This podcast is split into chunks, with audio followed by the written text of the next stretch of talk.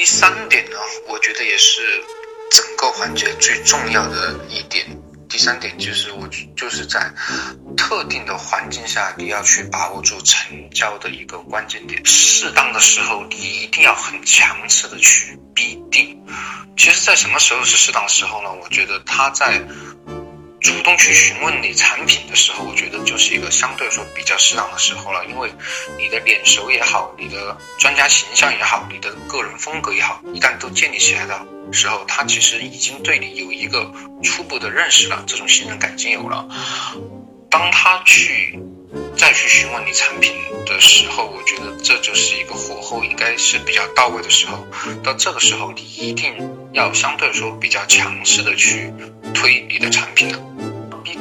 觉得你一定要去设计一些节点去做到必定这一件事情。比如说，呃，我们很多时候，呃，节日也好，或者说你产品本身也好，其实都会配合节日去做一些限时的促销。如果说到我们随便果了，比如说你可以说包邮啊，比如说你说可以去送一些小的附加的一些产品本身，但是它一定是有些时间的限制哈。但是你一定要把这个时间节点说死，我觉得不要给太多的时间去考虑犹豫，因为前期的铺垫已经做完了，现在就是应该有成交的时候。而且做过销售的伙伴都知道，在上午成交不要拖到下午，能在今天成交不要拖到明天去成交，因为人这种考虑犹豫的性格，很多人都是有的。一旦你给太多的时间去考虑的话，其实这个事情到后面就是遥遥无期。还有一点就是，如果你们是约着见面的话，你一定要把产品带到身上，这样就可以直接的去成交，而且这种成交的呃成功率哈，真的是超过百分之八十。如果你见面以后啊，而且在必定过程中，你一定还是要去打消对方的一些顾虑，好，比如说。呃，对方会担心你这个货到底吃了会不会有问题？当然，我觉得应对的话术也是比较的简单，就是我们其实是有太平洋五百万的这个保险的。你看，一般人去保险，哪怕是五十万，都会要求你去做非常全面的全身体检。拿到体检报告以后，他也会评估你到底适不适合去保险，对不对？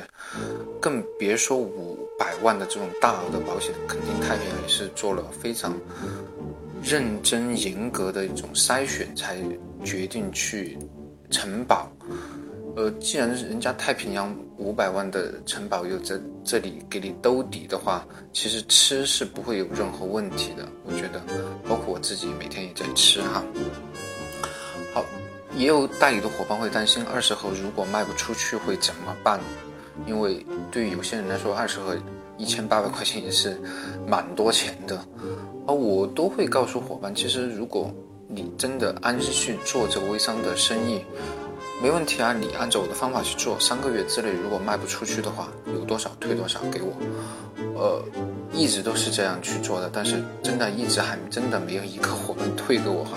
因为到最后真的是都卖完了，只是时间长短和投入的精力多少的问题。因为我自己对这款产品还是蛮有信心的，所以说你也可以去跟你的代理这么说，如果卖不出去，你可以退给我呀。对他说，最多损失一些时间和精力的成本，这也不算什么。很多时候，你做其他产品，他会不会给你退呢？开个店啊，开个超市，你的租金，房东会给你退吗？你进的货，那些厂家会给你退吗？包括租金肯定是不会退的，包括你员员工的呃工资，他会不会给你退呢？